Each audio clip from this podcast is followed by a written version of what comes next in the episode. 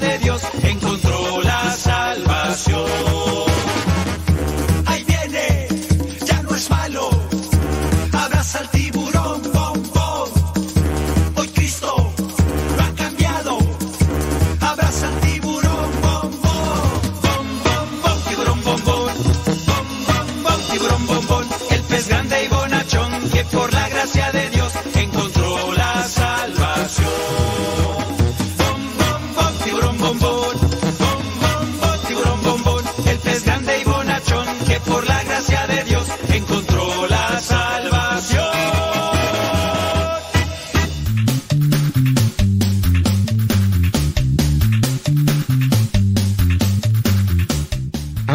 aquellas personas que llegan a estar en ocasiones al servicio, más por una muy buena intención, tienen que tener presente varias cosas con respecto a lo revestir el altar, purificar los vasos sagrados, también poder eh, lavar los purificadores, los purificadores que en algunos momentos vienen a, a, a utilizarlo y, vienen a usarse, no es que estén sucios.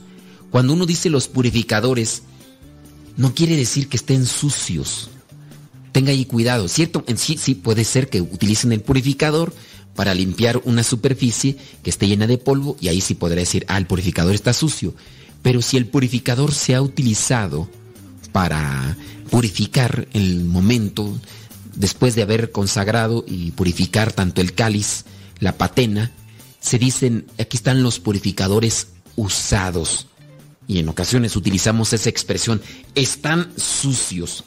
Miren, vamos a ver qué es lo que nos dice.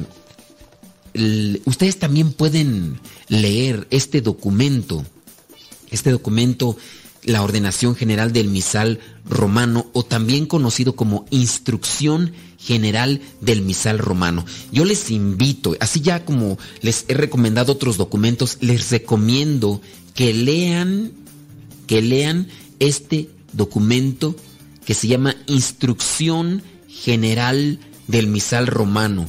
Si es que ustedes quieren conocer más sobre la misa, qué se puede hacer, qué no se puede hacer, qué nunca se debe hacer, lean lo que es la Instrucción General del Misal Romano. De hecho, ahí va presentando cada momento de la misa explicado y por qué sí y qué debe hacer el pueblo y qué debe hacer el sacerdote ante sus cuestionantes. Y si ustedes son de los que se quejan, es que a mí mi sacerdote no me forma, no nos da instrucción, no hay nadie que nos dé una capacitación ni nada. Mira, ¿sabes leer? Agárrese ahí. ¿Sabes meterte a internet? No, no sabes. Ok, ni modo, dijo Lupe. ¿Qué le vamos a hacer? Dijo Rodón Robe. Pero búsquese, búsquese a una persona que sepa internet. O si no, vaya a una librería católica, seria, y diga, a ver, ¿tienes la instrucción general del misal romano? Y si te dice que no, entonces no es muy seria. No es muy seria esa librería. ¿eh? Porque esos documentos deben de estar siempre presentes. Entonces, ese documento, la instrucción general del misal romano, que usted lo puede leer y descargar gratis de internet, ya comienza a leerlo y a reflexionarlo. Vamos a ver qué es lo que dice en el número 117 con respecto a esto de revestir el altar, purificar los vasos sagrados y demás. La ordenación, la instrucción general del misal romano prescribe los elementos que conviene disponer antes de comenzar la misa. El altar debe estar cubierto por, perdón, con al menos un mantel blanco, además de los candelabros o velas, el crucifijo. Si no tienes ahí tela del color propio de el tiempo litúrgico, porque debes de saber en qué tiempo litúrgico estás y también colocar lo que son los colores propios del tiempo litúrgico. Pero eso sí, que siempre en el altar esté un mantel blanco. Si quieres tú abajo del mantel blanco, puedes colocar una tela o un mantel del color del tiempo litúrgico, pero el mantel blanco. Si no hay color litúrgico, por lo menos el mantel blanco. Los candelabros, las velas, el crucifijo, si es que hay crucifijo. Hablando del Viernes Santo, que es cuando se quita el mantel del el altar.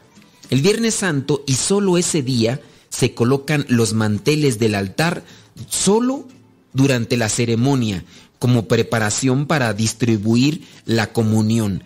Al altar se le había desprovisto de sus manteles el día anterior al acabar la misa de la cena del Señor el jueves santo. Esa acción rememora que Cristo le fue quitada sus vestiduras antes de la flagelación. Por eso es que se quita el mantel, porque viene a rememorar ese momento en el que se le quitan las vestiduras a Jesús para darle de latigazos. Pero no hay tal simbolismo en un domingo normal. Por eso no se debe de quitar los manteles en un domingo normal o en la misa de un día ferial. Y por lo tanto no resulta apropiado comenzar la misa sin mantel. Los candelabros o las velas y el crucifijo pueden introducirse en el templo, por supuesto, en la procesión de entrada, pero deben quedar sobre el altar o cerca antes de que comience la misa, sobre el altar o cerca del altar. En algunos momentos se llegan a colocar estos candelabros muy pegados al altar. Eso también se debe de colocar así o encima del altar. Hablando de lo que dice la instrucción general del misal romano en el número 279 con respecto a los vasos sagrados, dice, los vasos sagrados los purifica el sacerdote, el diácono o el acólito instituido después de la comunión o después de la misa, siempre que sea posible en la credencia.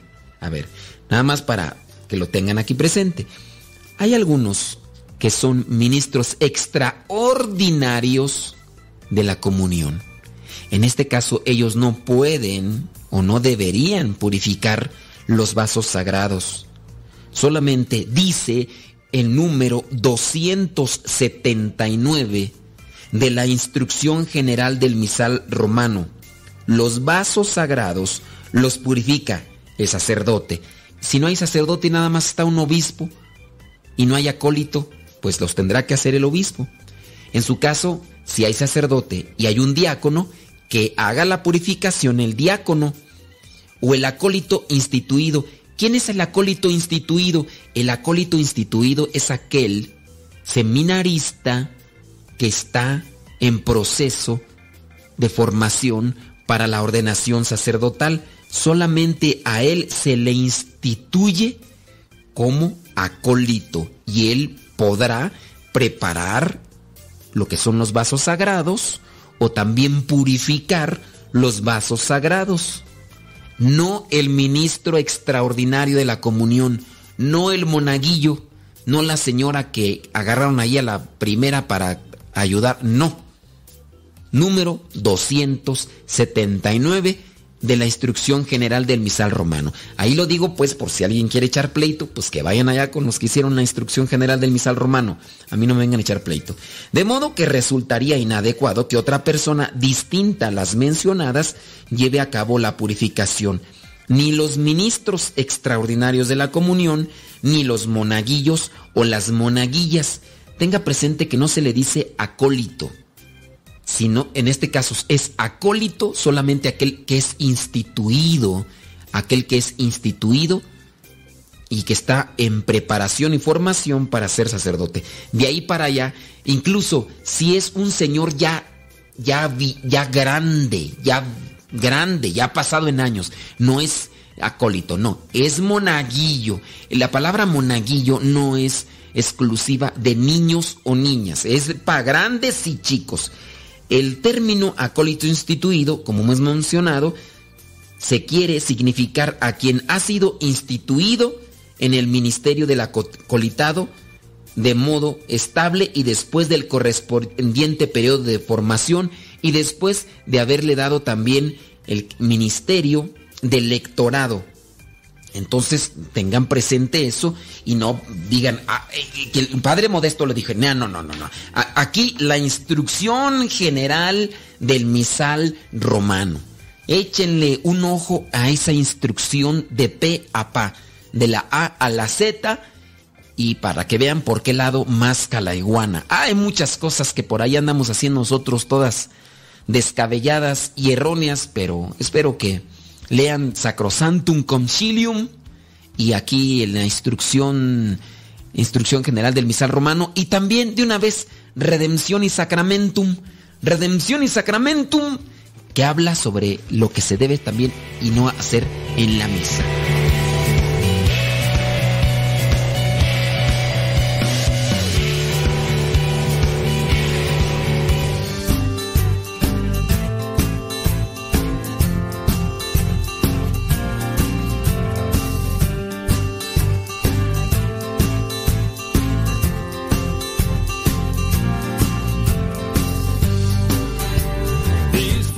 Signos de paz,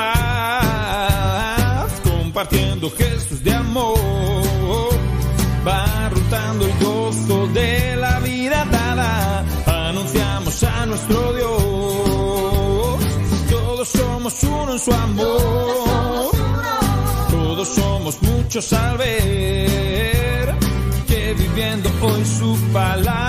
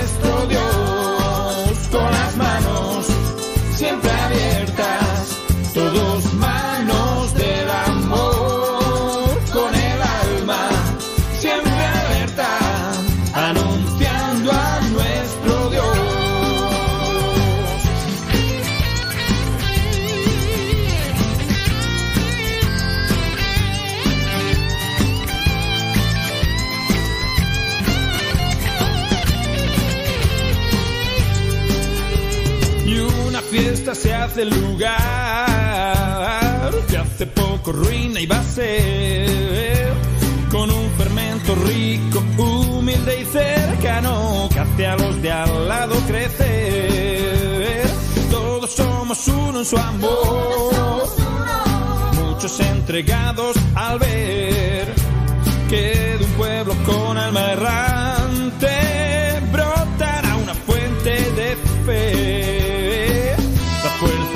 paz.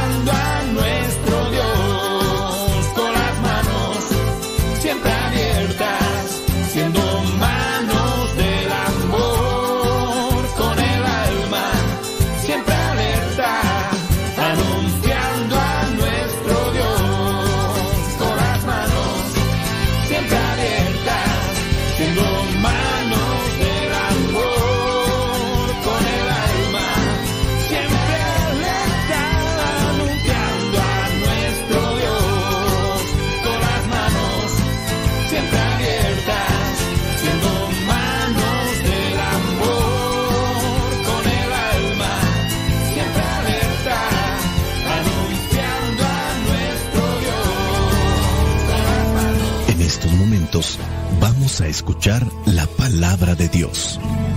Dispón tu corazón para que el mensaje llegue hasta lo más profundo de tu ser.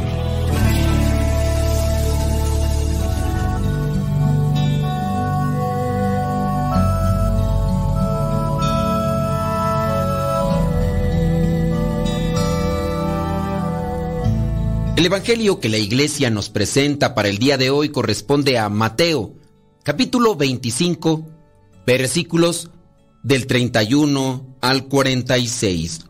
Dice así, Cuando el Hijo del Hombre venga, rodeado de esplendor y de todos sus ángeles, se sentará en su trono glorioso. La gente de todas las naciones se reunirá delante de él y él separará unos de otros como el pastor separa las ovejas de las cabras. Pondrá las ovejas a su derecha y las cabras a su izquierda. Y dirá el rey a los que estén a su derecha, vengan ustedes, los que han sido bendecidos por mi Padre, reciban el reino que está preparado para ustedes, desde que Dios hizo el mundo. Pues tuve hambre y ustedes me dieron de comer. Tuve sed y me dieron de beber Anduve como forastero y me dieron alojamiento. Estuve sin ropa y ustedes me la dieron. Estuve enfermo y me visitaron. Estuve en la cárcel y vinieron a verme. Entonces los justos preguntarán, Señor, ¿cuándo te vimos con hambre y te dimos de comer? ¿O cuándo te vimos con sed y te dimos de beber? ¿O cuándo te vimos como forastero y te dimos alojamiento o sin ropa y te la dimos? ¿O cuando te vimos enfermo o en la cárcel y fuimos a verte? El rey les contestará, les aseguro que todo lo que hicieron por uno de estos hermanos míos más humildes, por mí mismo lo hicieron.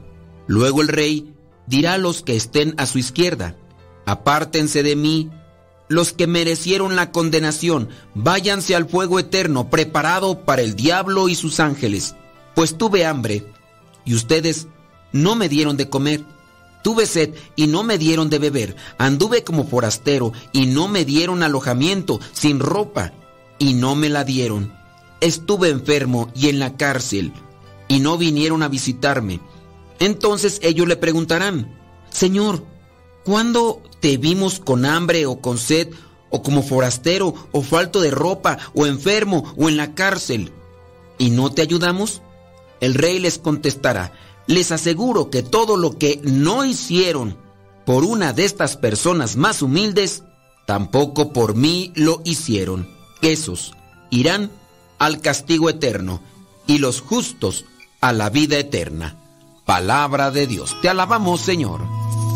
Señor Jesucristo, nuestro divino Salvador.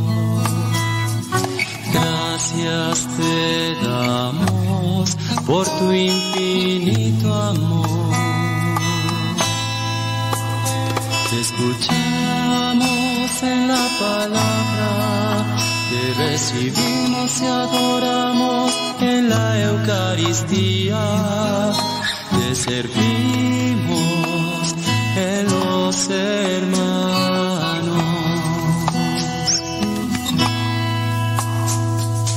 Que seamos misioneros como lo quieres tú,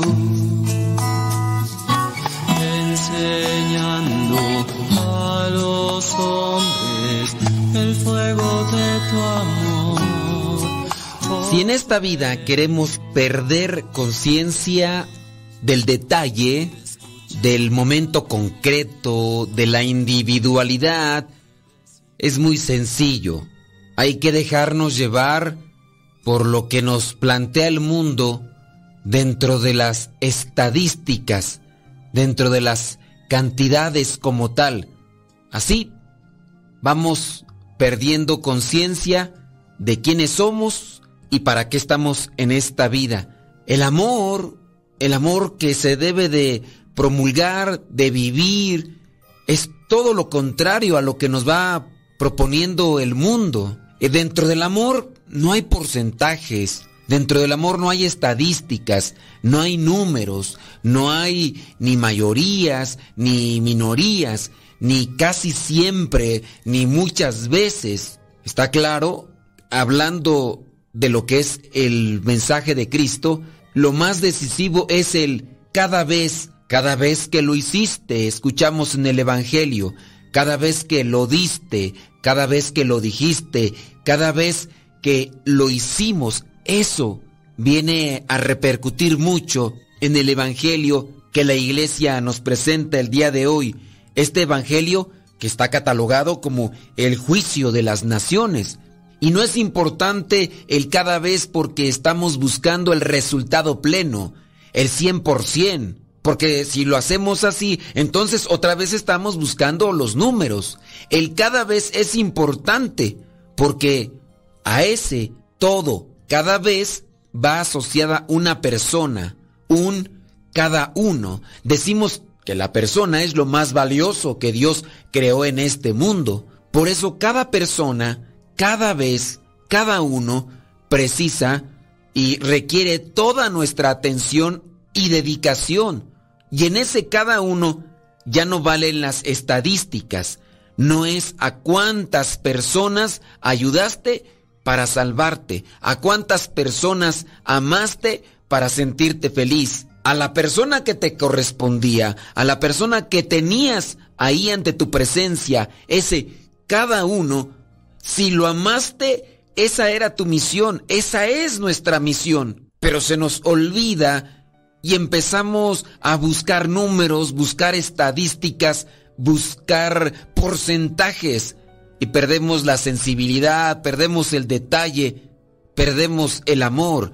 Podemos encontrar el casi nunca si lo llevamos al lado positivo, al amor, a la preocupación por los demás, comprenderemos más claramente que en la caridad no hay estadísticas, no valen. No se trata de conformarse con la mayoría de las veces, con el casi siempre.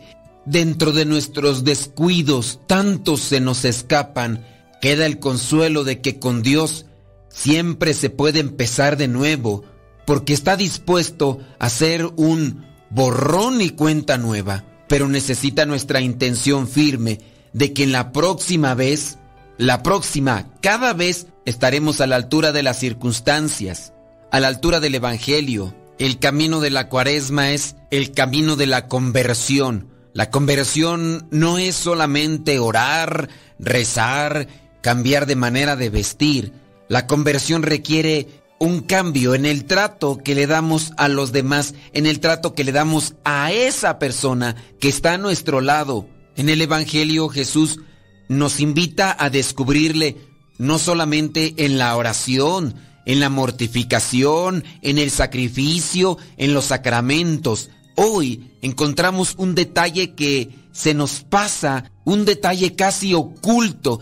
Jesucristo nos invita a descubrirle ahora en los pobres, en los enfermos, en los hambrientos y sedientos, en definitiva, en todas las personas, porque quieras o no, todos somos pobres. Hay pobres de dinero, pero también hay pobres de compañía, hay pobres de esperanza, hay pobres de fe, hay pobres de amigos, hay pobres de salud, hay pobres de libertad, hay pobres de cariño y hay pobres de todo. Estos eran los preferidos de Jesús y deben ser nuestros preferidos. Recuerda, el Señor no solo nos invita a descubrirle en la Sagrada Escritura, en la oración, en los sacramentos. Nos invita a descubrirle en los pobres, en los necesitados. Y esos necesitados pueden ser tu esposa, puede ser tu esposo, pueden ser tus hijos, pueden ser tus hermanos, pueden ser tus padres, pueden ser tus vecinos o compañeros de trabajo, porque muchas veces estamos tan necesitados y al mismo tiempo estamos siendo tan ignorados. Y dentro de esta necesidad que tenemos todos, sabemos que podemos darlo, dar el tiempo, dar una palabra, dar el cariño, dar el consuelo. Pero también hay que saber que no es solamente darlo, sino darlo con amor, porque dándolo a los hermanos, a los demás, recordemos que es al mismo Cristo a quien se lo ofrecemos, porque ahí lo podemos descubrir a valorar a las personas por su capacidad de amar, de entrega, y no por otros criterios tan importantes a veces como nosotros lo manejamos, como la inteligencia, el aspecto físico, o porque sabemos que nos van a devolver algo o que pueden devolvernos algo. Hay que cambiar el chip, Hay que cambiar la manera de pensar. El mismo cristianismo lo hemos diluido, lo hemos rebajado y pensamos que mientras más oremos, más cristianos. Pero la verdadera oración lleva a la caridad, a la generosidad, al desprendimiento. Tenemos que cambiar nuestra manera de ver las cosas. Y para cambiar la manera de ver las cosas, hay que poner a Jesús en nuestro corazón. Solamente cuando Jesús realmente habite en el corazón de cada uno de nosotros, podemos mirar a los demás como hermanos nuestros, como hijos de un mismo Dios y como lo necesitados que podemos estar.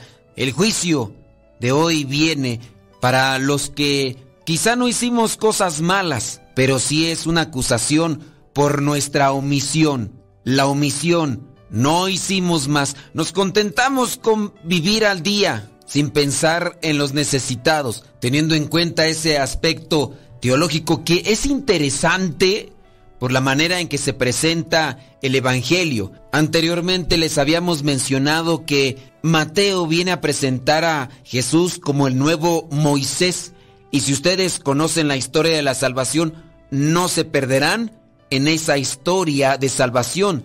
Así como Moisés, ahora viene Jesús a promulgar la ley de Dios, no escrita, sino en forma de vida. Así como Moisés, dentro de lo que es esa antigua ley, ahora viene nuestro Señor Jesucristo a dar esa pauta para seguirle. Moisés presentará lo que vendría a ser este código nuevo llamado Pentateuco, que si bien recuerdas y has estudiado algo de teología, sabrás que corresponde a cinco libros. En el caso de Jesús, Mateo viene a presentar cinco discursos. El Sermón del Monte, el primer discurso que se abre con las ocho bienaventuranzas, después viene el Sermón de la Vigilancia, el quinto y último se cierra con la descripción del juicio final. Las bienaventuranzas describen la puerta de entrada para el reino de Dios. Y si has puesto atención, las bienaventuranzas enumeran ocho categorías de personas. Los pobres de espíritu, los mansos, los afligidos, los que tienen hambre y sed de justicia,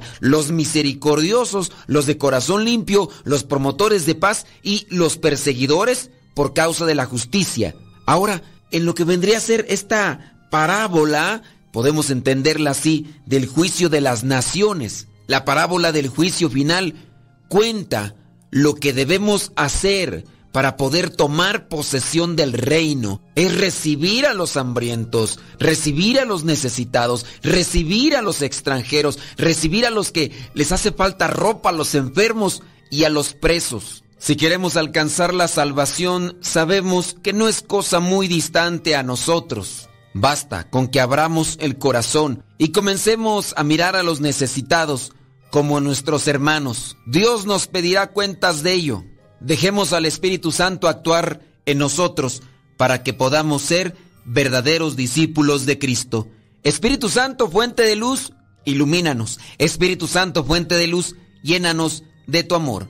La bendición de Dios Todopoderoso, Padre, Hijo y Espíritu Santo, descienda sobre cada uno de ustedes y les acompañe siempre. Soy el Padre Modesto Lule de los misioneros servidores de la palabra. Vayamos a vivir el Evangelio. Lámpara tu palabra para mis pasos, luz en mi sendero.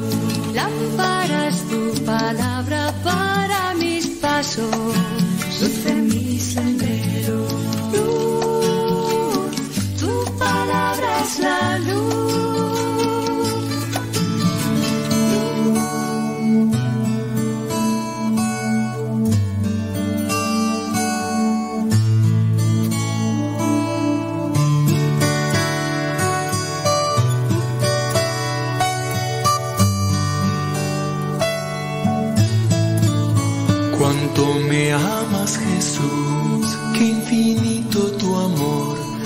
Moriste para salvarme. Cuánto me amas Jesús, es tan bello tu amor, viniste a redimirme.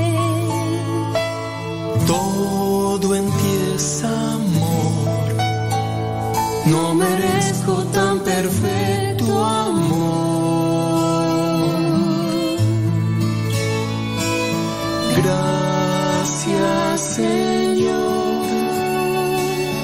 you.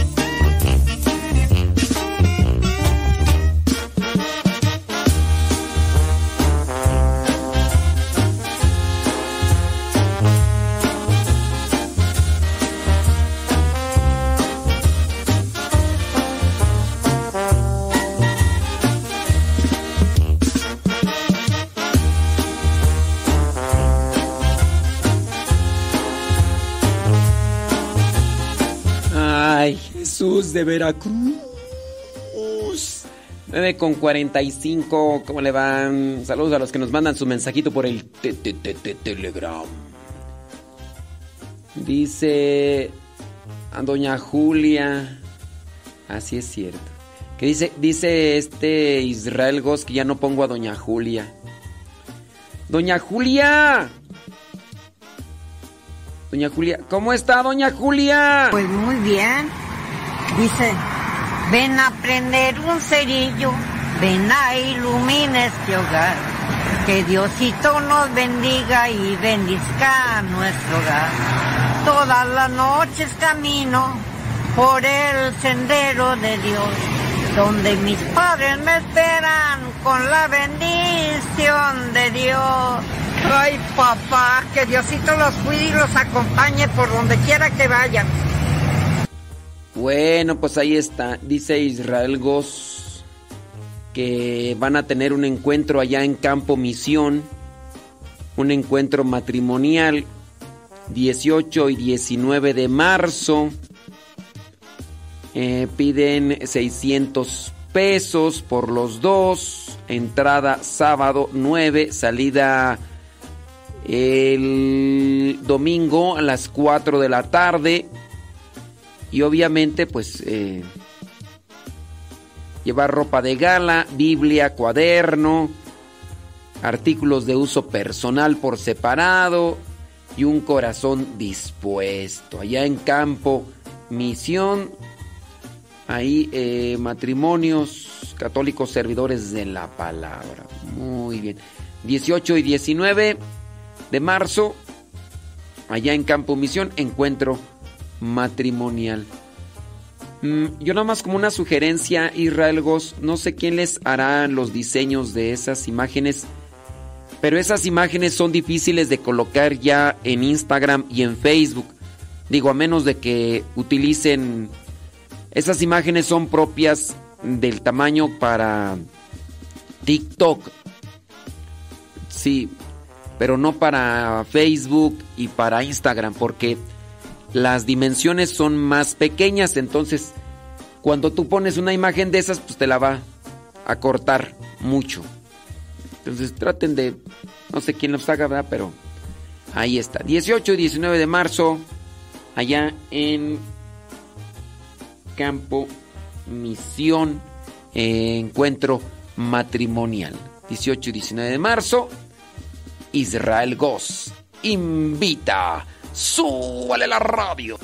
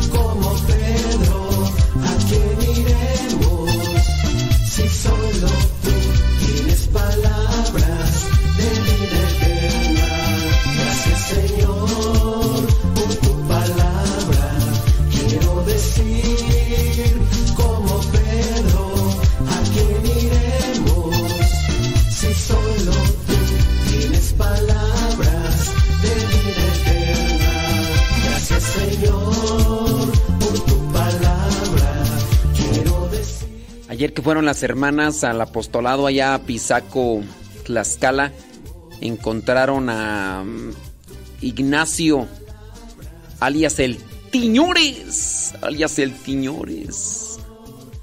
Ya nos mandó saludar, andaba ahí con su hija, tiene 13 años, le ayudaron a las hermanas a difundir la revista Inquietud Nueva, una revista de evangelización con temas muy interesantes, muy interesantes. Saludos a No, ni nos escucha. Su esposa sí nos escuchaba. En paz descanse. Ella se adelantó. Ella sí nos escuchaba y de hecho vino en una ocasión a un encuentro matrimonial aquí a... Sí, era un encuentro matrimonial, sí, creo que sí. El chiste es que eh, nos tocó saludarla acá. Ella tenía algunos problemas de la visión por las enfermedades, pero aún así trabajaba ahí en una cocina económica. El Tiñores este, también ahí medio trabajaba, ¿verdad, Tiñores? Bueno, Carolina está escuchando. Pero sí, su esposa sí nos escuchaba. Estaba, mientras estaba preparando la comida en la cocina económica, nos estaba escuchando. No recuerdo el nombre de ella. Y este. Me acuerdo la, la vez que me la encontré. Me dice: me, le voy a acercar a su rostro, dice, porque no veo muy bien, dice, pero quiero conocerlo. Dije, ay, a ver si no se espanta ahorita que me, que me vea, porque este, pues te imaginas, tenía un glaucoma, y bueno, traía varias enfermedades, no recuerdo. Ya después, pasado el tiempo, se agravaron las enfermedades, se complicaron y, y falleció. Después, eh, una ocasión creo que fui a Tlaxcala también, este, me los encontré, le habían hecho una cirugía y ya veía un poquito mejor, ya no tenía que acercarse como antes para mirar a las personas de cerca. Y, y sí, ahí en Apizaco, Tlaxcala. Saludos a las abejitas bailadoras que ya ni bailan, pues ya están grandes ya. Tan como alguien que conozco que ayer se puso a echar unas vueltecitas con el capitán alrededor de la esplanada, pero corriendo a todo lo que da el capitán. Hombre, ahorita anda todo el, dolorido esa persona que se echó unas vueltas con el capitán.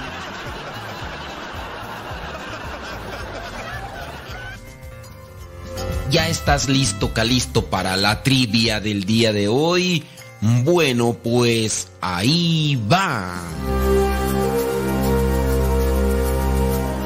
La pregunta del día de hoy es la siguiente. Es un tanto difícil, pero esperemos que te sepas la respuesta y si no, que aprendas con ella. La pregunta es, ¿cuál era el primer nombre de Josué, el sucesor de Moisés? Si sabes de la historia de la salvación, sabrás que Moisés sacó al pueblo de Israel de Egipto y que lo llevó por el desierto, pero después, él como todo ser humano tuvo que morir, tuvo que seguirle a alguien, en este caso su sucesor fue Josué, él fue el encargado de llevar al pueblo de Israel a la tierra prometida. Pero, ¿cuál era su primer nombre? ¿Cuál era el primer nombre de Josué, el sucesor de Moisés? Era Oseas, ¿Era Misael o era Caleb?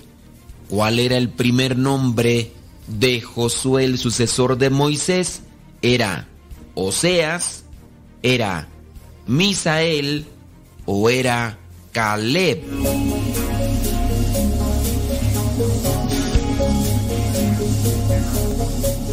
Si tú dijiste que el primer nombre de Josué era Misael, déjame decirte que te equivocaste. Si tú dijiste que el primer nombre de Josué era Caleb, también te equivocaste. Resulta que el primer nombre de Josué era Oseas. El primer nombre de Josué era Oseas. Y tú lo puedes comprobar en el libro de los números capítulo 13, versículo 16. Números 13, versículo 16, donde dice, estos son los nombres de los hombres que Moisés envió a explorar el país. A Oseas, hijo de Nun, le cambió el nombre y le puso Josué. Moisés pues los envió a explorar la tierra de Canaán y les dijo, aquí encontramos en el versículo 16 que a Oseas, hijo de Nun, le cambió el nombre y le puso Josué. ¿Cuál era el nombre de Josué? ¿Cuál era el primer nombre de Josué? Era Oseas. ¿Cuál era la tierra prometida que Dios le daba al pueblo de Israel? Era Canaán. Canaán. Y aquí fue donde enviaron estos exploradores y encontraron que era un lugar prodigioso, pero que pues tenían que vencer a muchos, pero muchos enemigos. En este caso, Josué fue el que entró a la tierra prometida, Moisés no pudo entrar, él solamente la miró de lejos, caminaron durante 40 años, pero por alguna razón no pudo entrar a la tierra prometida Moisés. Pero hablando de la tierra prometida como tal, sabemos que fue un hombre justo, un hombre que cumplió con la voluntad de Dios, un hombre que se arriesgó por encima de sus miedos, un hombre que se dice también era tartamudo, pero que aún así siempre buscó cumplir con la voluntad de Dios. Nosotros tenemos la oportunidad de cumplir con la voluntad de Dios todos los días, pero tenemos también que dejar sucesores, personas que vayan también cumpliendo con la voluntad de Dios, así como Moisés tuvo que buscar a Oseas y después le cambió el nombre a Josué. Cambiar el nombre en la Biblia viene a determinar una misión.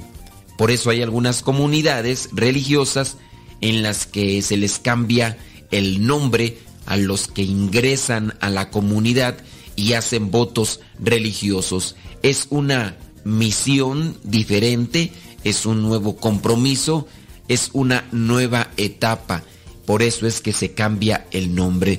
No hay necesidad para algunos de nosotros cambiarnos de nombre, hay que cambiar de actitud y de postura y buscar conocer qué es lo que nos pide Dios y de ahí en adelante caminar por los senderos de Dios para llegar a esa tierra prometida, es decir, el cielo.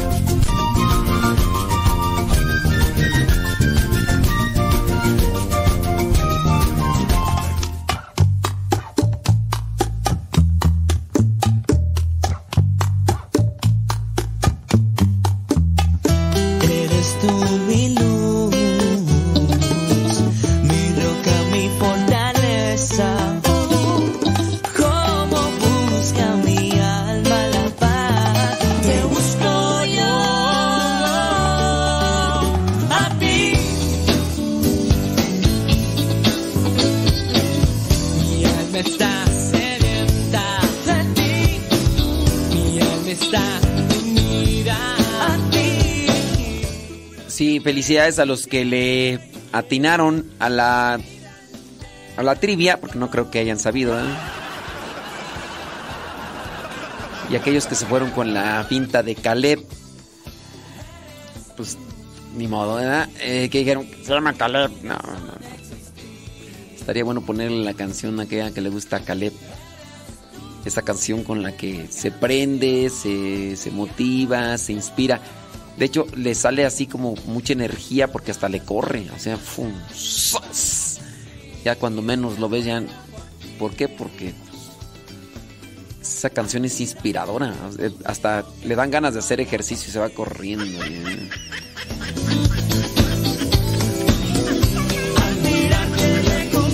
que estoy loco por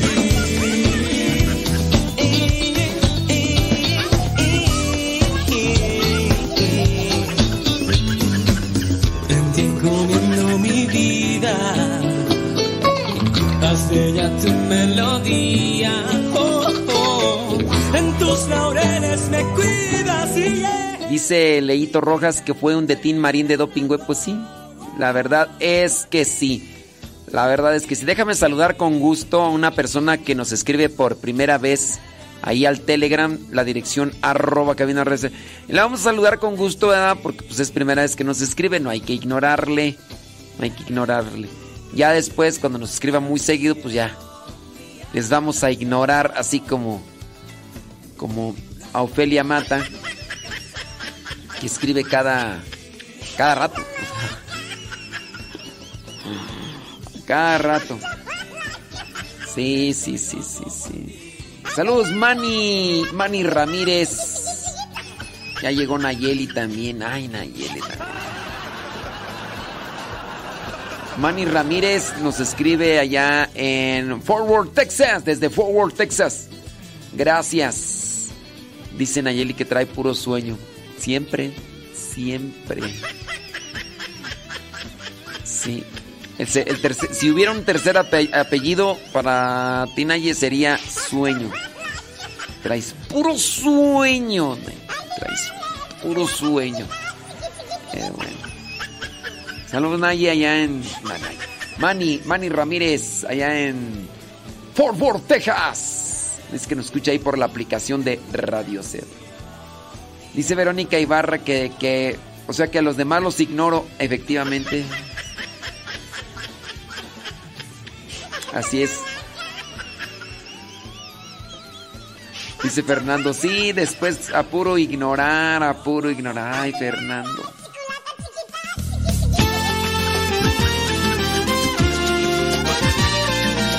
Así es, Juan Carlos Huerta. Ya tenía rato que no mandaba mensaje.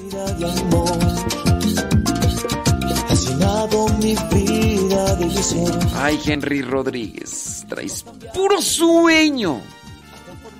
Sí, sí, sí. Y es con cuatro. Lo quiero decir que te daré todo mi amor, que te daré mi ilusión hasta mis sueños te daré, mi Señor.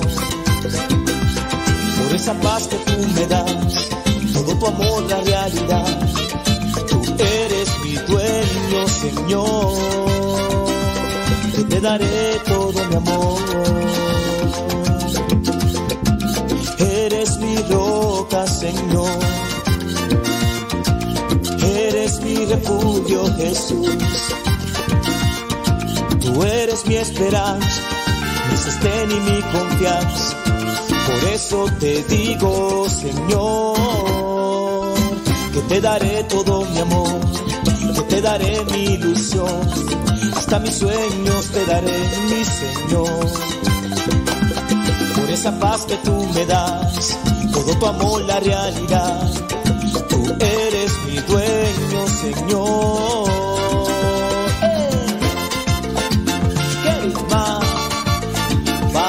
Señor, todo te daré.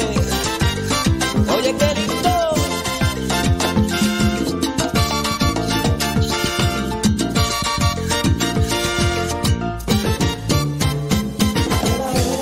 Mi corazón, Señor, mi alma, mi Dios, todo lo que soy, a ti te daré, te daré toda mi vida, ahí te daré todo mi amor te daré, te daré a ti, Señor. Te daré, Eva. Todo te lo daré, papá. Porque mi vida es tuya. Eso.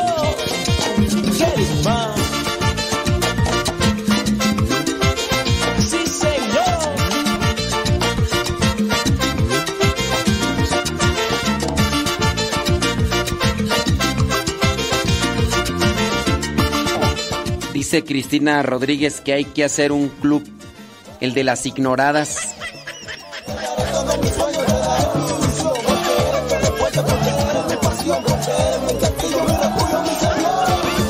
Yo te daré, mi vida te daré, yo te daré, mi alma, mi Dios, todo lo que soy, todo lo que soy, eh.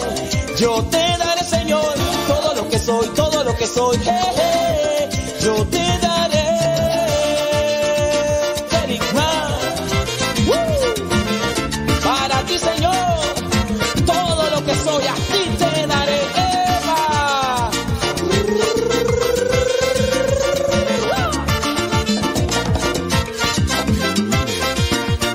Has llenado mi vida de amor, has llenado mi vida de ilusión Has cambiado mi vivir, has transformado mi existir. Hoy solo quiero decir que te daré todo mi amor, Señor.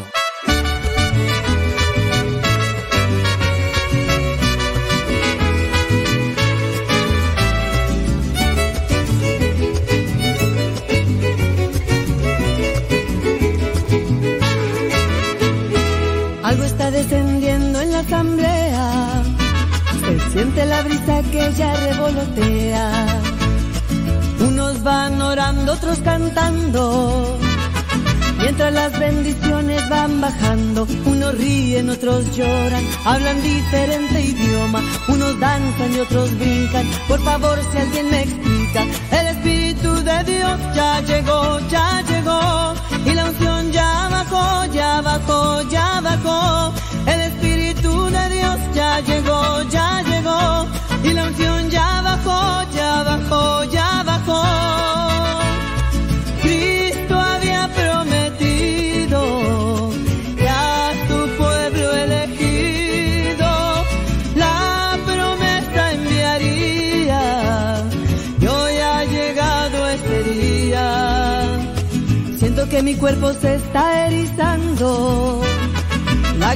de mis ojos van bajando.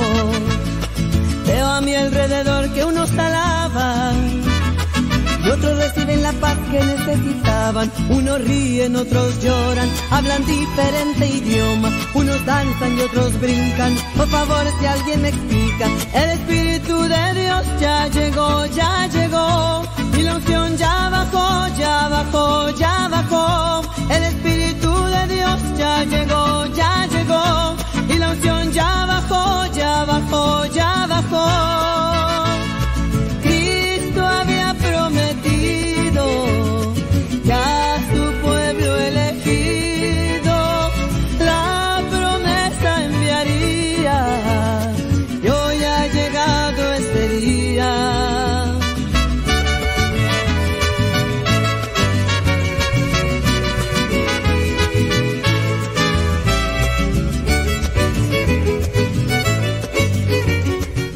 Erika Millán dice, ella nos escucha todos los días fielmente, dice, y ella no está pide y pide saludos como otros. Ella dice, yo sigo aquí programa porque me gusta. Dice, no siempre tengo tiempo de escribir algo a veces, muchas veces no sé la respuesta de lo que me pregunta. Yo prefiero escuchar, no andar pide y pide saludos como otros. Ah, eso no lo dijo, ¿verdad? Pero yo digo que a lo mejor sí lo pensó. Ah, las olvidadas. Sí. No, las ignoradas. Sí. Dice, yo pienso que debería poner a alguien a responder, saludar a las gentes mientras usted ora, le enseña y habla de Dios. Sí. Lo que voy a hacer. Es que ustedes no se dan cuenta, pero mientras este... Mientras estoy hablando, estoy aquí editando. Estoy aquí editando los ejercicios espirituales que tengo que entregar hoy. Sí. Sí, estoy acá editando porque como ya hice unos primeros ejercicios espirituales, entonces les estoy cambiando el nombre. Entonces que se llamen ejercicios cuaresmales. Primeros ejercicios cuaresmales y estos vendrían a ser este primeros, estos serían los segundos. Muy bien. Sí, sí. ¿Qué pasiones, Cristina Contreras? ¿Qué te dice el niño? Uno de cinco. Ah, está bien así. Ah, ya ya. Cris Contreras. Ah, esta Cris Contreras. Anda de Contreras siempre. Ay, ok, quieren que responda algunas preguntas. Ahorita vamos a responder algunas preguntas en este día lunes 27 de de febrero. Déjenme tantito nada más aquí.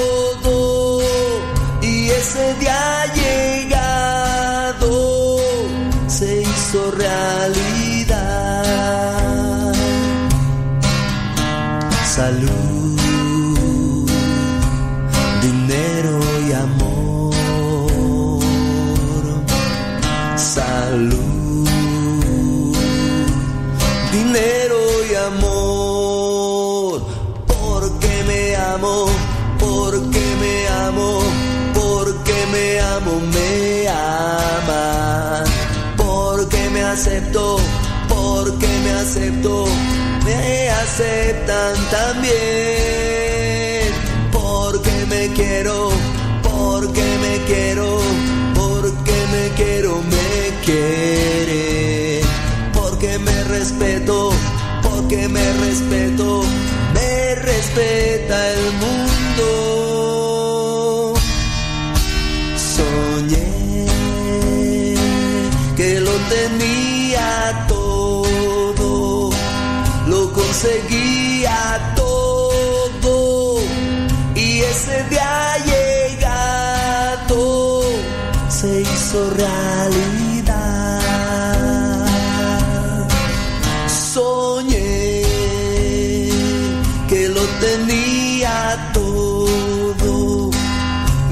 seguir.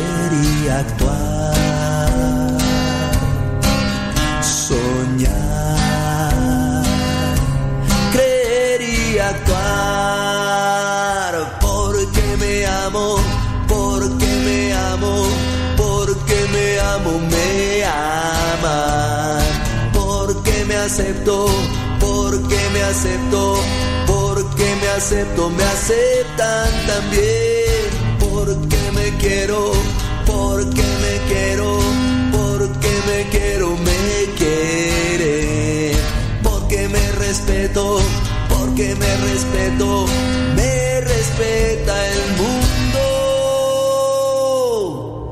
Soñé que lo tenía todo conseguía todo y ese día llegado se hizo realidad,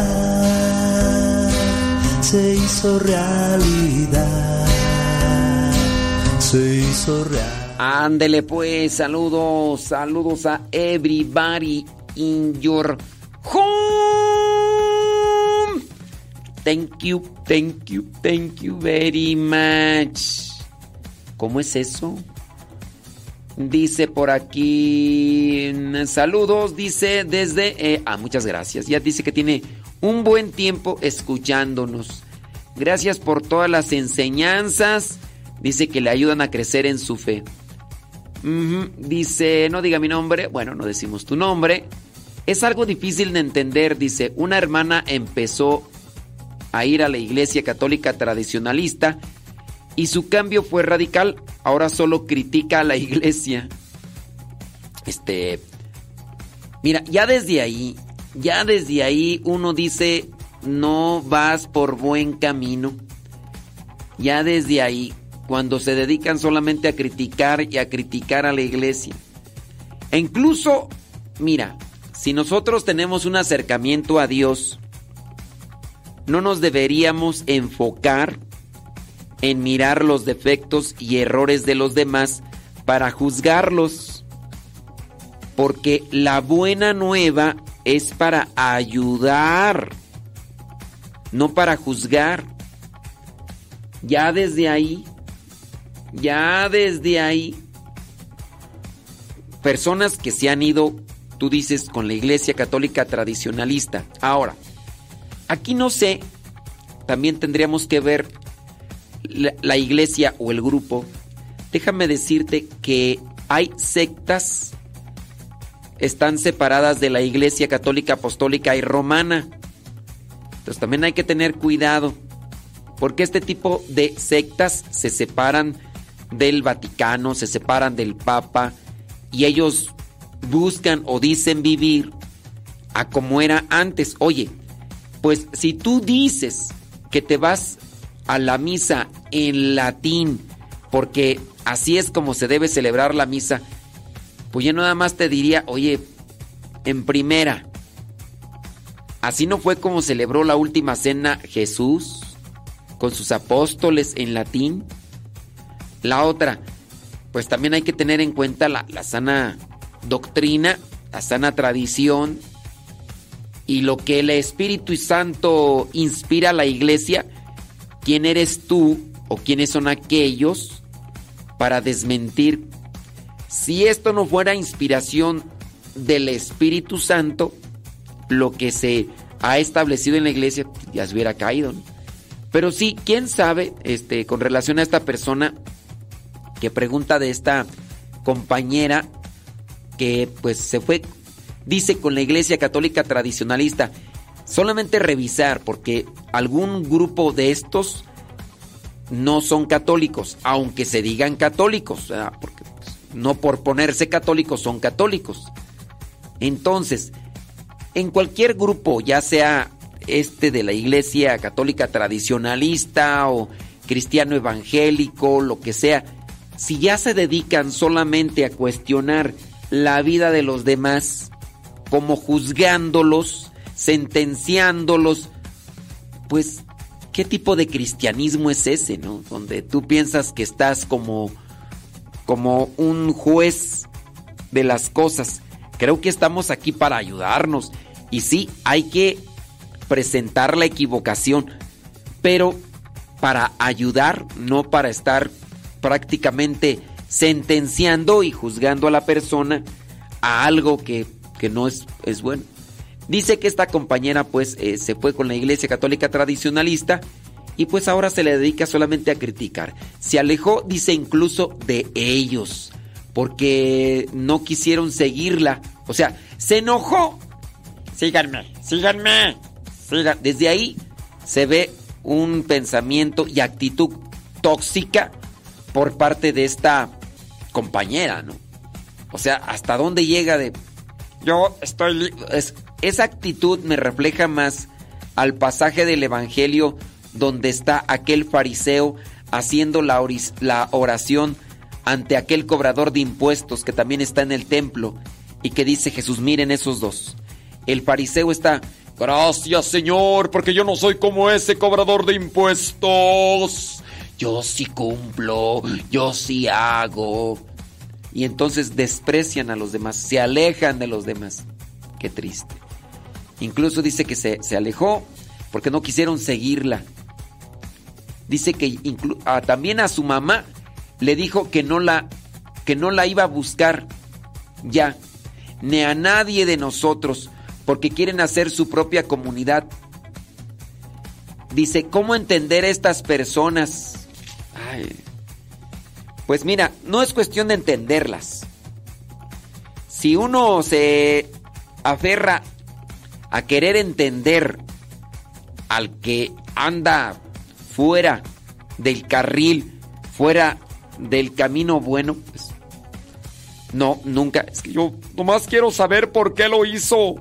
Yo nomás quiero saber por qué lo hace. No, es equivocada esa postura, es equivocado ese pensamiento. No busques entender a los demás.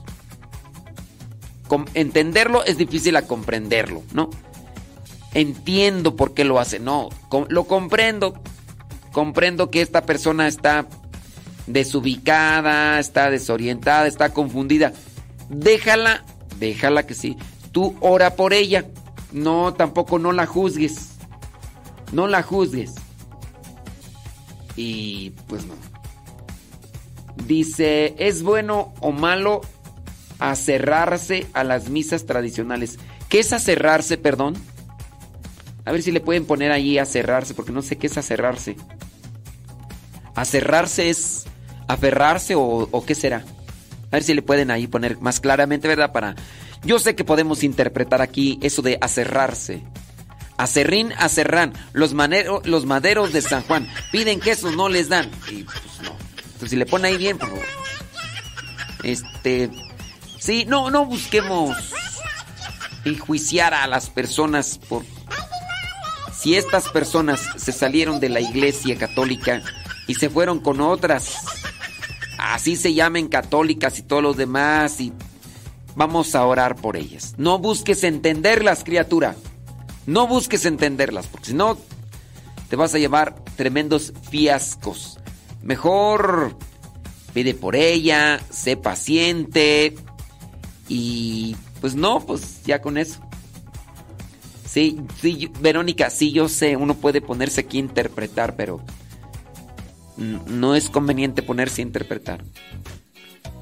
En el caso, no sé, eh, voy a presentar otra situación. Hay misas llamadas tradicionales donde se habla el latín, se reza en latín. Si una persona va a misa en latín, pues la verdad no le va a entender. Mira, si no aprovechas la que está en español, si no vives la que está en español, que tú sabes español. Digo, otra cosa podría ser que te pongas a estudiar solamente latín para entender la misa y vivirla. Estar en una misa donde no le entiendes solamente porque se te hace bonita, entonces refleja que te gusta por el puro sentimiento. Yo aprovecho, miren, yo ahorita no, pero cuando estábamos allá en la otra misión, celebrábamos cada miércoles misa en latín. Yo rezaba en latín, yo estudié latín. Le entiendo algunas cosas porque hay que pero no no es lo mismo. les voy a poner un ejemplo.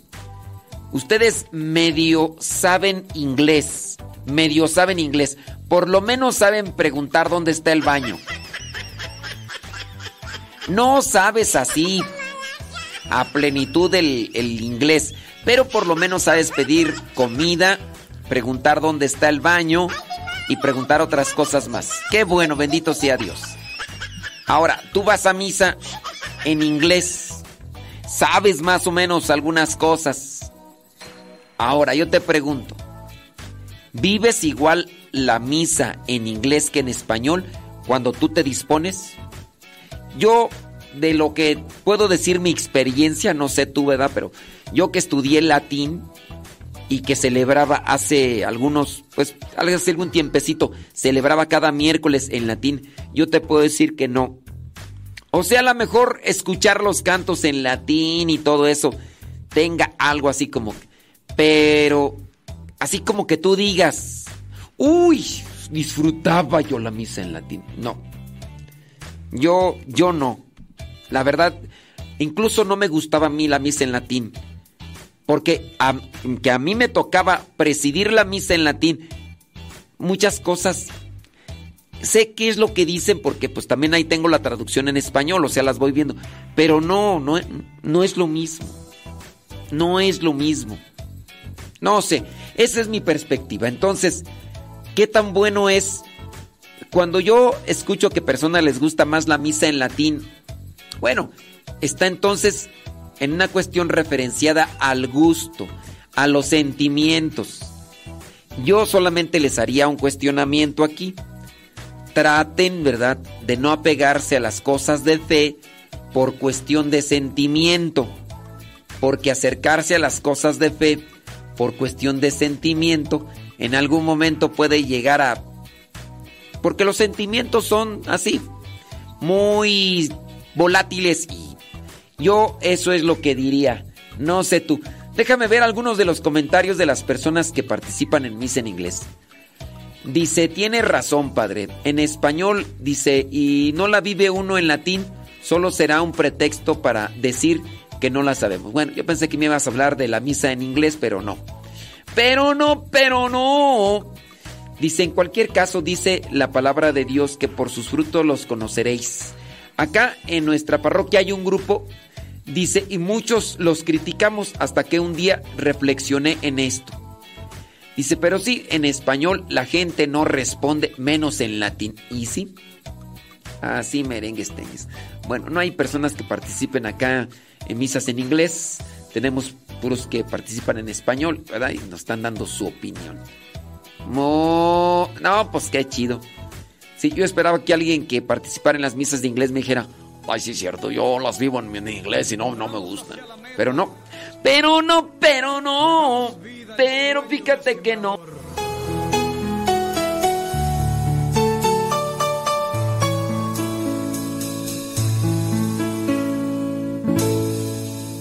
El Señor nos llama al campo a sembrar, a sembrar, a sembrar.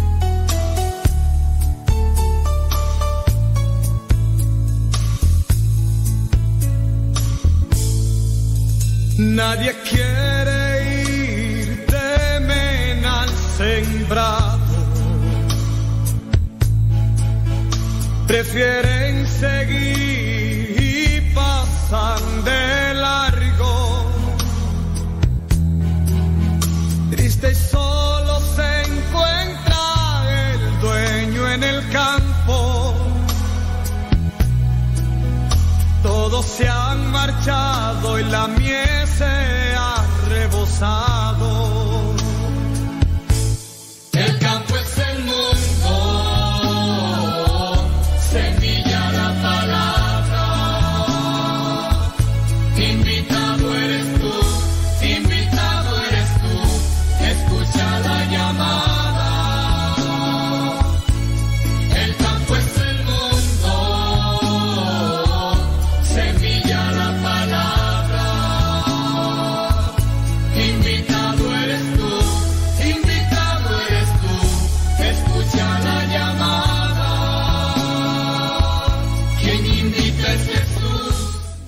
acá ya hay una persona que dice que sí, dice, yo asisto a algunas misas en inglés y al principio pues me quedaba con cara de, tranza. Pero ya que agarra tu librito y vas siguiendo y con practicando la disfrutas y aprendes. Eh, bueno, pues a lo mejor sí, ya después de, de un tiempo, pero... Pues no sé, yo... Si a mí me pones misa en latín y misa en español, yo prefiero misa en español. Siendo el español, pues esa lengua materna, hacemos que las cosas se disfruten mejor. Dice acá Rosy, eh, dice, tiene usted razón, dice, he participado en misa en inglés y pues... Bueno, les digo, con relación a lo que yo aprendí en latín, yo sé más o menos algunas cosas en latín. Así, la referencia. Si no, si no sabes nada de inglés, pues no le vas a entender nada. Si no sabes nada de latín, te lo imaginas ciertamente, pero pues del imaginarse a las cosas, pues no. Bueno, pues ahí está. Eh, no sé si la persona ahí dice, mm, mis hijos hablan inglés y ellos dicen que no es lo mismo. Ah, muy bien, mira, pues ahí está. Bueno, pues recen por esa mm, persona que, que, era su amiga, porque pues ella misma se ha distanciado porque dice que ya no quiere tener una cercanía con ustedes porque pues ya, ya anda por otro rumbo. Déjame ver acá, dice si es cierto. Ah, mira qué bien. Sí, no, pues que muy bien, ¿eh? No, qué magnífico. Sí, ándele pues, pregunta. Dice... Ok, muy bien. Bueno, pues ahí está. Dice, mire, por favor, contésteme. Tengo una hija de 27 años, ella está casada, tiene cuatro niños. Eh, quiere operarse o su esposo. Ella lo quiere hacer porque en los dos últimos embarazos se vio muy mal. No, pues este más bien lejos de, este de operarse, dígale que pues, lleve el método natural. Sí. Dígale que, que lleve el método natural y que ya pues que ya no se dedique tanto al Sí, ya, ya también, ya, ya, ya. Sí. Lo mejor es. Lo mejor siempre serán lo natural. Sí. Acuérdense que métodos anticonceptivos, dispositivos y cosas son pecado. Pues para qué. Además, este también eso de operarse trae trae consecuencias, ¿no? Mejor vivir de manera natural, de natural. Dice. Dice. Cuando uno se opera para no tener más hijos y no siente un arrepentimiento, pues cuando la persona no siente arrepentimiento, pues ¿qué te digo? Pues, que le hace falta más reflexión, más cuestionamiento y, ya.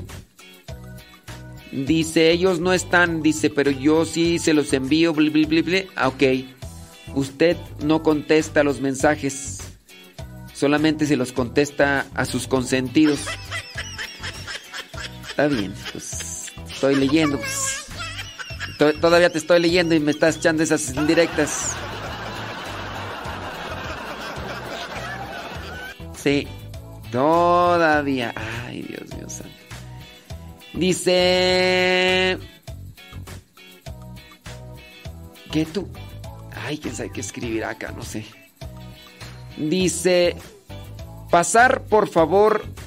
Pasar, por favor, le pido, me pueda ayudar. Vámonos, pues. Pasar, por favor, le pido, me puede ayudar. Tengo una hija de 15 años la cual está pasando por mucha depresión y no sé cómo ayudarla. Le pido por favor me aconseje. No sé qué hacer. Miren, no sé quién diga que tiene depresión, si es una idea de ustedes o es ella o ya es un psicólogo quien está atendiendo y le puede decir que está pasando por depresión. Cuando uno tiene desconocimiento, cuando uno tiene desconocimiento de las cosas, pues uno puede opinar diciendo que tiene esto o aquello y quizá a lo mejor no. Ahora, si ustedes ya le llevaron con la, con la psicóloga, con el psicólogo, el psicólogo les puede decir de qué manera ayudar ese tipo de depresión si es que en verdad tiene. Porque no es tan sencillo así como que, ah, tiene depresión, dale esta pastilla. No. Tienen que buscar las cosas bien para que tenga una solución bien. Sí. Sí, sí. Ándele pues. Pero sí, es que hay veces que uno supone que hay cierto tipo de cosas y tú empiezas a darle un cierto tipo de tratamiento y a lo mejor no va por ahí. Hay muchos tipos de depresión. Hay cosas que no son depresión y hay que atenderlas dependiendo qué es lo que sea. A lo mejor es tristeza, a lo mejor es berrinche, a lo mejor es otra cosa. Bueno, la persona no nos contesta. Primero nos reclama que, que, no respondemos las preguntas y después nosotros le mandamos y aquí estamos para que nos diga quién le dijo que tiene depresión y, ahora yo le voy a echar. Ahora yo le voy a echar a esta persona.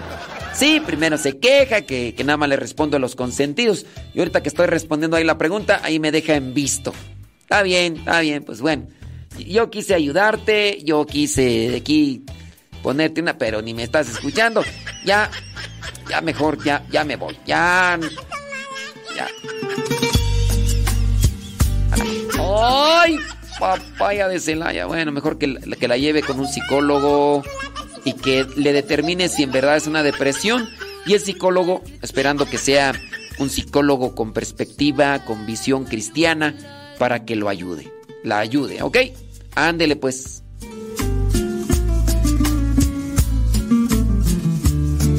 Sí, yo sé que nos pidió a nosotros que la ayudáramos. Saben, en ocasiones voy a tomar el ejemplo del encantador de animalitos. El encantador de animalitos dice, muchas veces me piden, dice el encantador, me piden a mí que ayude a un animalito. Dice, y los animalitos, en el caso de los perritos, estamos hablando del este que se dedica a, entrenar perros, no entrenar, sino ayudar a los animalitos.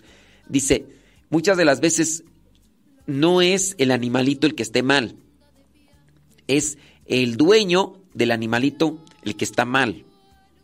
Aquí, disculpen la comparación, pero muchas de las veces los hijos pueden estar en depresión porque los papás no saben cómo actuar y cómo comportarse ante los hijos y por eso los hijos se deprimen. Quizá a lo mejor lo que, los que necesitan una atención y una ayuda, a lo mejor son los papás. Sí, ah, ya, ya por fin me respondió la persona, dice, que ya tiene cuatro años con el psicólogo. Bueno, también hay que ver los psicólogos. Ha sido un psicólogo, han sido varios psicólogos, los psicólogos tienen una visión cristiana, les han ayudado a ustedes porque no solamente es atender al enfermo, sino atender a la familia del enfermo para que coloque las bases de una atmósfera más saludable, ¿o no? Pregunto, pregunto. Bueno, está difícil aquí poder ayudar a la persona y más si tarda en respondernos, pero espero que esas líneas le ayuden.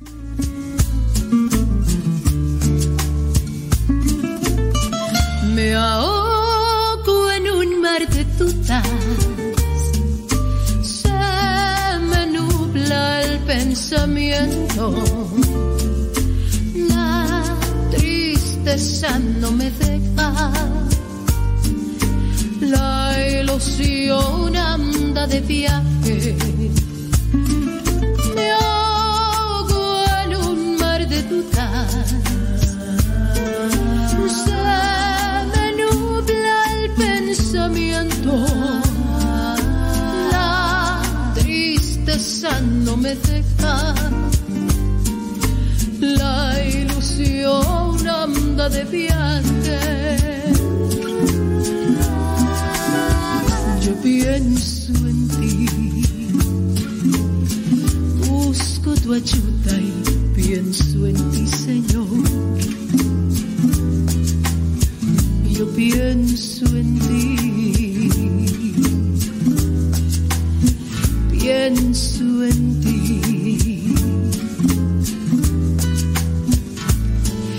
Quisiera abandonarme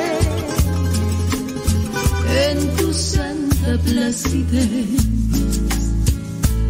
Sin mañana, mañana, sin pasado y sin tal vez. Contar el daño,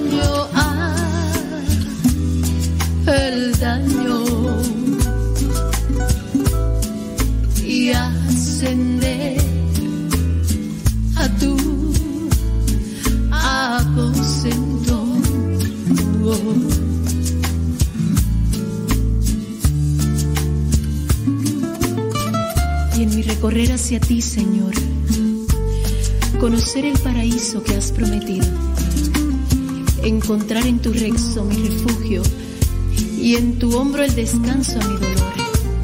Si no fuera por ti, Dios de amor, ¿qué habría sido de mí? Quiero dejar en tus manos ese mar que me ahoga y verlo convertido en manantial que habrá de sanar las heridas que no me han dejado llegar hasta ti, que no me han dejado abrazarte ni tenerte como dueño y señor de mi vida. Yo quisiera abandonarme en tu santa placidez. Sin mañana, mañana, sin pasado y sin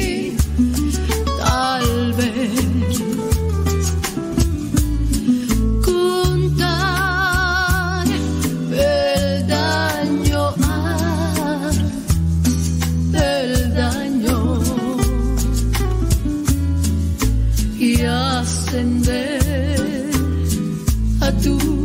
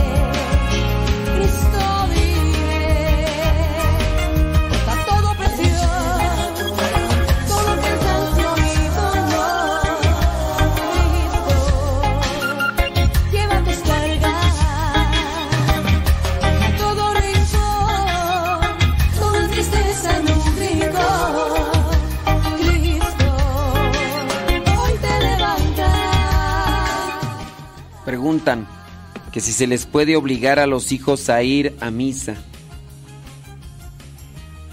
Teniendo presente que la misa es algo bueno, que les sirve, ustedes pueden como padres de familia obligar a sus hijos a lo bueno. Pero, pues no solamente es cuestión aquí de obligarlos. Ustedes los obligan en cierto modo a comer sanamente, digo. Esperando que así sea. Eh, la verdad es que...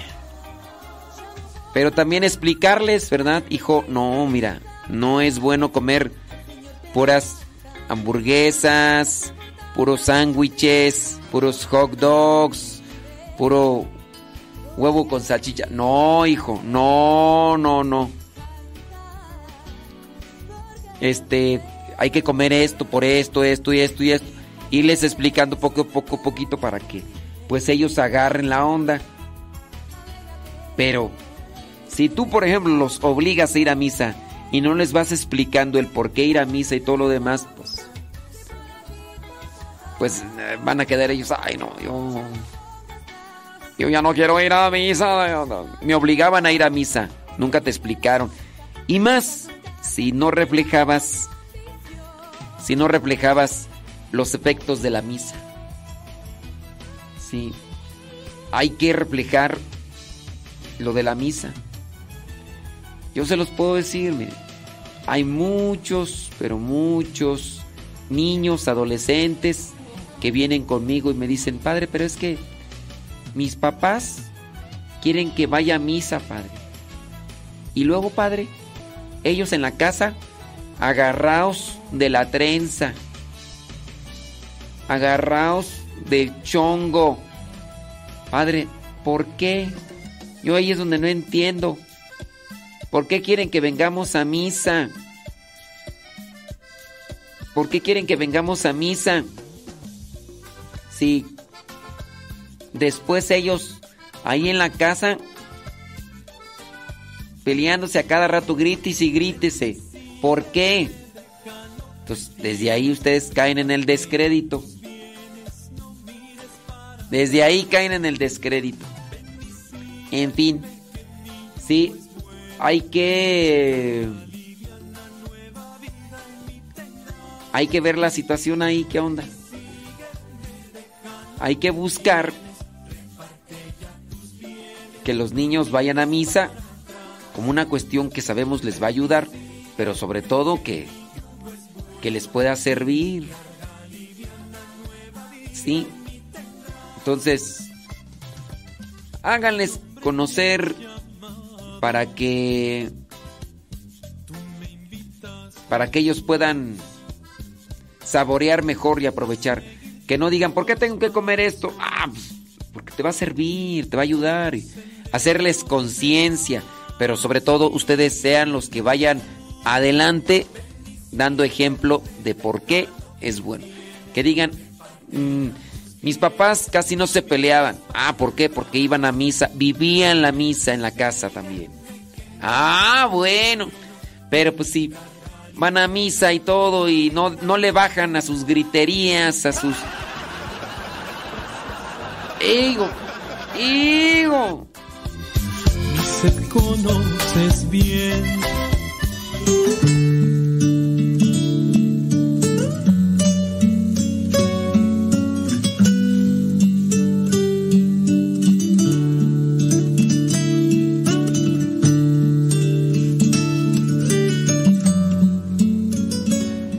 Bien, vamos a tratar a ver de qué manera podemos reflexionar juntos de la Sagrada Escritura que nos puedan orientar hacia lo que nos pide Dios todos los días y dentro de aquello que tenemos que realizar para ser felices y alcanzar la santidad. Pidamos al Espíritu Santo que nos ilumine a cada uno para encontrar el elemento que necesitamos en nuestra vida para saber el camino correcto o lo que tenemos que hacer. Eh, en el Evangelio, en el Evangelio se presenta esta, este conflicto entre los saduceos y Jesús. Marcos capítulo 12, versículos del 18 al 27. Es emblemático este pasaje porque encontramos a Jesús que pareciera ser que está confrontándose a estos contrarios a su enseñanza contrarios a lo que él está ejerciendo y haciendo entre la gente. Estos grupos que están vinculados con el templo comienzan a tenerle envidia. Envidia porque él está acarreando, o no acarreando, sino juntando o llevando a la gente hacia lo que él comparte, da y hace. Y, y eso pues también es, es, provoca envidia entre estos, los fariseos, los saduceos, los mm, sacerdotes, los eh, encargados ahí del templo y todos los demás, estos, los escribas y demás. y eso les provoca eh, este tipo de, enojo. Y a cada uno de ellos los comienza ahí a despachar y si y no es más, pues comienza también a echarle a los herodianos, que en este caso es cuando el pasaje aquel donde le preguntan, oye maestro, ¿sí se tiene que pagar impuestos o no? Si él hubiera dicho que no, pues estuviera poniéndose en contra de los de Herodes, del gobierno romano, y eso hubiera provocado un conflicto, pelea. Pero él viene a dar una respuesta y los dejó callados. Y ahora estos saduceos que después también se confrontan con los fariseos, estos saduceos que no creen ni en los ángeles y no creen que haya una vida después de nuestra muerte. Ellos piensan que ya ahí todo se acabó. Y no será la última confrontación que tienen.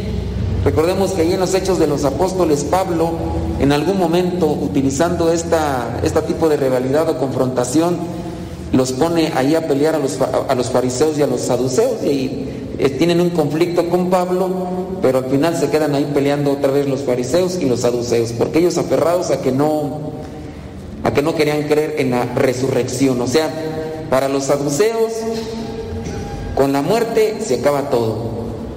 Y en la actualidad pues existe también un cierto tipo de ideología más o menos con ese con esa tonalidad. ¿Quiénes son los que creen que después de la muerte se acaba todo? A ver, testigos de Jehová dicen por acá. ¿Quién más? A ver, miren, va la pregunta. ¿Quiénes son los que creen que con la muerte se acaba todo? Acá dicen que los testigos de Jehová, acá existencialistas. ¿Quién dice más? ¿Quién? Ateos. En realidad los que creen que después de esta vida se acaba todo son los ateos. Los testigos de Jehová no. Los testigos de Jehová incluso dicen que se van a salvar solamente ¿cuántos? 144 mil.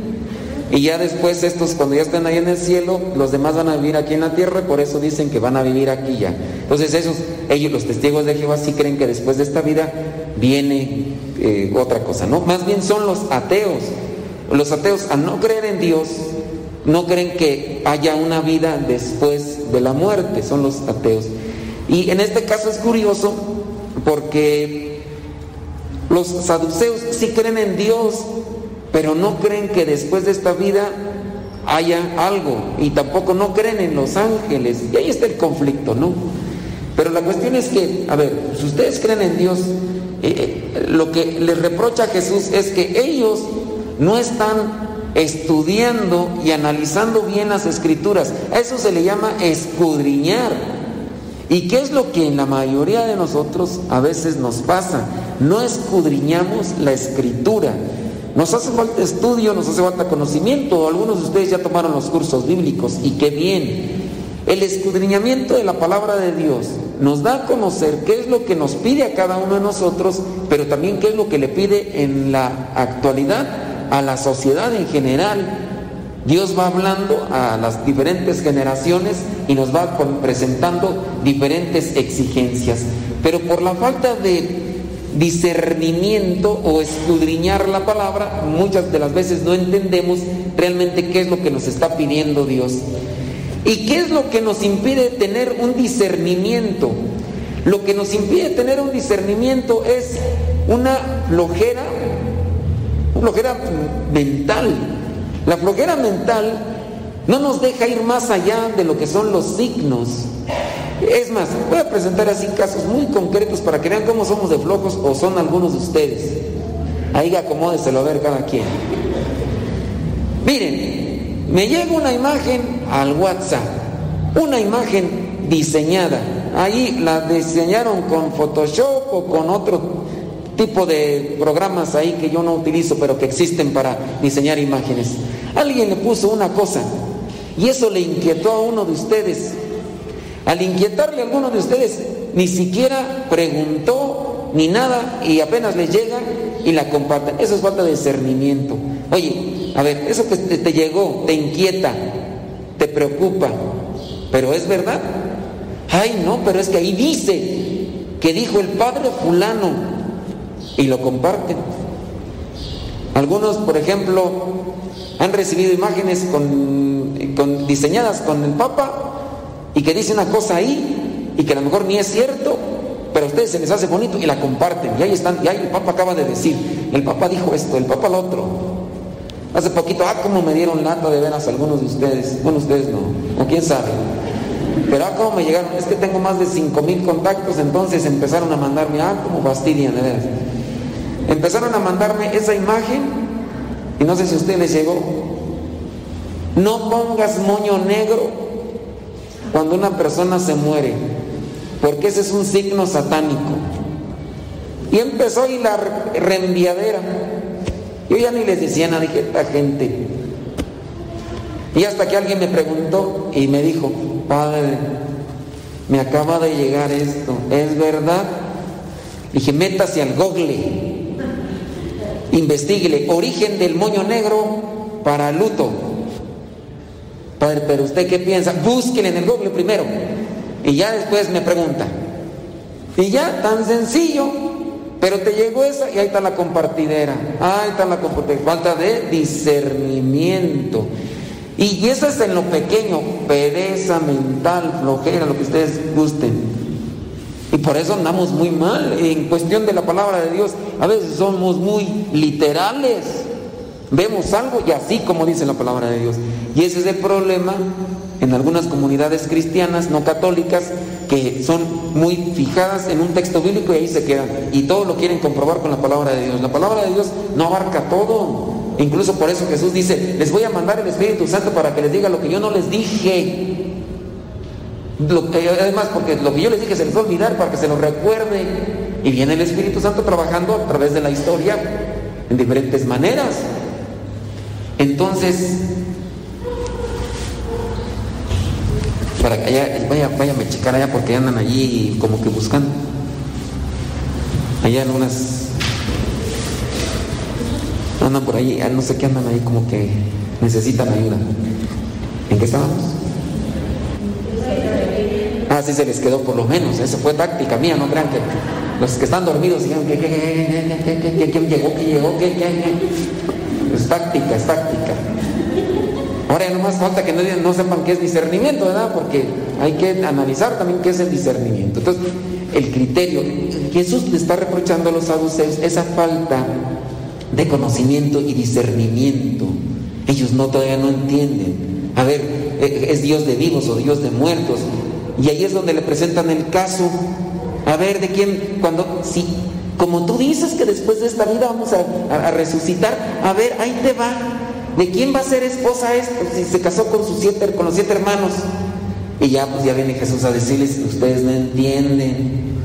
Es que después de esta vida no vamos a ser así. Y ya eso da pie para dar muchas explicaciones. Nada más que a veces yo no las digo para no quitarles a veces su ilusión. Porque ustedes a veces están ilusionados, Padre, cuando, cuando me muera y después ya estoy voy a, vamos a encontrarnos con nuestros familiares. Pues miren, después de esta vida no vamos a tener ni hambre, ni vamos a tener los sentimientos humanos. No quiere decir que después de esta vida vamos a decir, ¿dónde estás, abuelito, tatarabuelito? ¿Dónde estás? No va a suceder eso. No les quiero quitar la ilusión, pero no va a pasar así. Y no quiere decir que, ¿te imaginas que llegues allá al cielo y que andes buscando allá a tu abuelita que era chamana? Y que te digan, acá no está en el cielo, está en el infierno. Ay, pero es que me cargaba, yo no voy a ser feliz en el cielo porque no tengo a mi abuelita que era chamana y se convertía en perro. Luego me, me, hacía reír porque era chamana. Bueno, no en perro, no, perra, ¿verdad? No, no va a pasar eso. O sea, después de esto vamos a ser seres espirituales, no vamos a tener apegos humanos, no vamos a llorar. Y nada, más que a veces yo no se los digo porque pues, de repente hiero sensibilidades.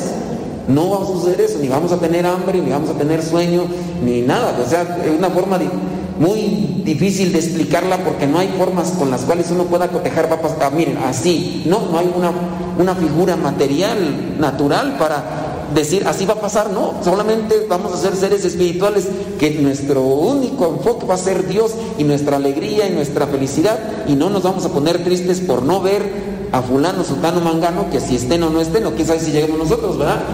Pero va a suceder así y por eso Jesús les dice, no se van a casar, no van a andar teniendo ahí ganas de quererse casar con alguien porque se les queman las habas, no, eso ya no van a tener allá, ya no va a pasar eso.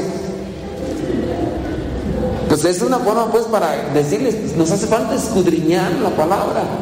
Y en base a eso podríamos sacar algunos elementos más.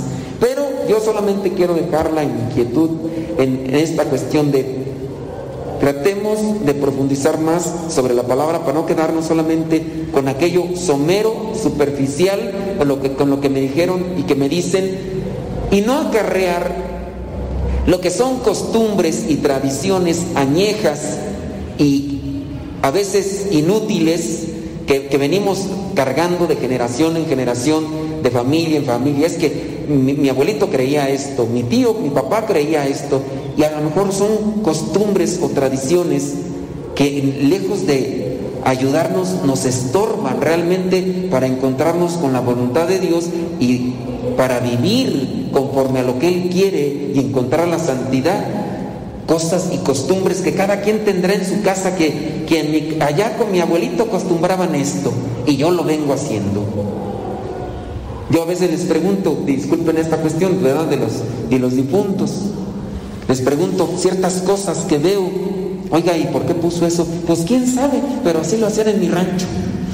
Que pusieron no sé qué cosa, que hicieron no sé qué cosa. Pues quién sabe, pero pues dicen que para esto. Imagínense, yo una vez le pregunté a alguien, oiga, ¿y ese vaso con agua que está allá a un lado del ataúd? Es que dicen que es muy largo el camino hacia el cielo y que luego les da sed. Ustedes se ríen, pero esas son las creencias y, cuidado con que uno se ría delante de ellos, de los que creen eso, porque se enojan.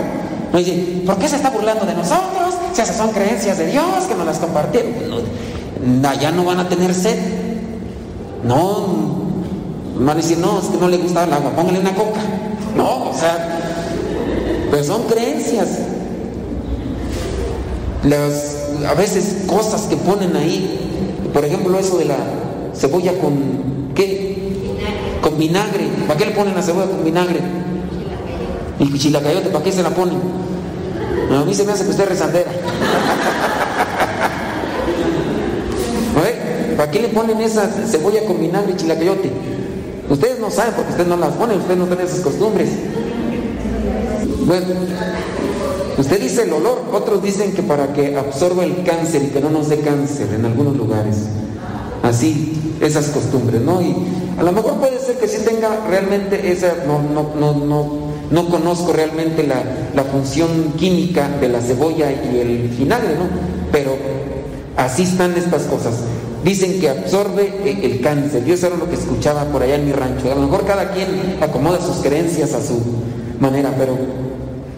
Y así otras cosas más, ¿no? Que realmente mm, no nos ayudan espiritualmente y más como que nos detienen porque nos quedamos arraigados en esas costumbres que, que son piadosas y que a lo mejor sí invitan a tener un poco de fe, pero que a veces nos, nos detienen porque no nos abrimos a lo que Dios nos está pidiendo y lo que Dios quiere. Y en este caso los saduceos parece ser que se han quedado encadenados, encapsulados en esas ideas que alguien les compartió. Y sería interesante para un trabajo de teología, los que estudian teología, que hicieran un cierto tipo de exégesis sobre los saduceos, de dónde se desprende este grupo religioso de los judíos, de los saduceos, de dónde se desprende y por qué abrazaron este tipo de creencias. Esto sería como para los que estudian teología un exégesis y determinar por qué los fariseos y los saduceos, si creen en el mismo Dios, ¿por qué tienen ideas diferentes? ¿De dónde fueron tomadas?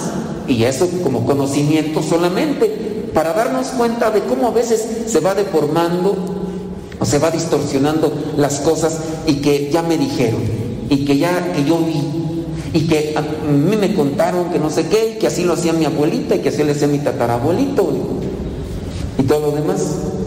Entonces, traten de, de pensar sobre estas cosas, de lo que a veces no estamos haciendo bien el- en el discernir y el conocer qué es lo que nos pide Dios. Esforcémonos por cumplir con la voluntad de Dios para que después de esta vida, pues nos toque esa vida gloriosa a la que nos invita nuestro Señor Jesucristo y que tampoco nos quedemos tristes y, ay, entonces yo no voy a luchar por la santidad, porque qué tal si no me encuentro con fulano, sutano, mangano, perengano que ya murieron. No, pues al final de cuentas la felicidad nos la va a dar Dios aquí, si lo abrazamos y cumplimos su voluntad y nos la va a dar después de esta vida, si es que somos merecedores de esa vida eterna, confiando siempre en su misericordia. Saduceos no entendían la palabra, a veces tampoco nosotros no la entendemos y por eso no la vivimos. Ojalá y la entendamos, la asimilemos y la vivamos para ser felices desde aquí y después en la eternidad.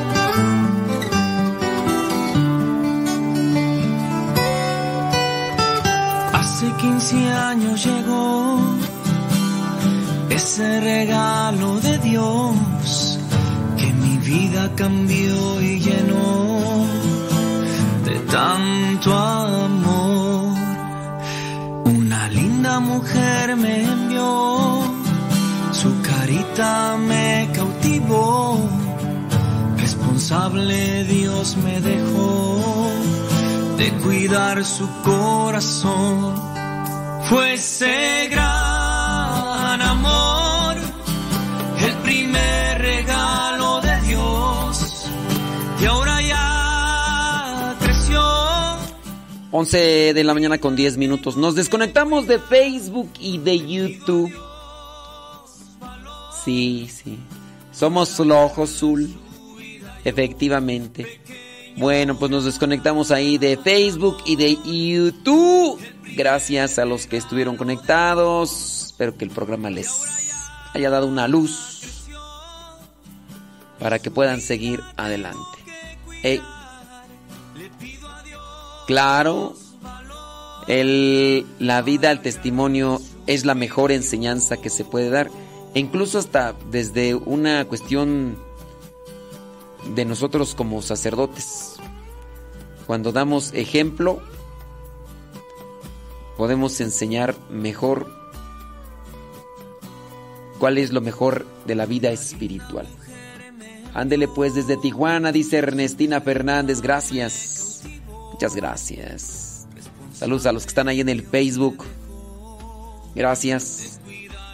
Ándeles, Dios les bendiga. Nos desconectamos de Facebook y de YouTube. El programa se queda ahí guardado en en YouTube Modesto Radio.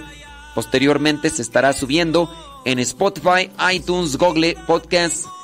Ahí podrá buscar los programas en Modesto Radio en Spotify. Ándele pues, seguimos acá en Radio Cepa. ¿Quién nos acompaña?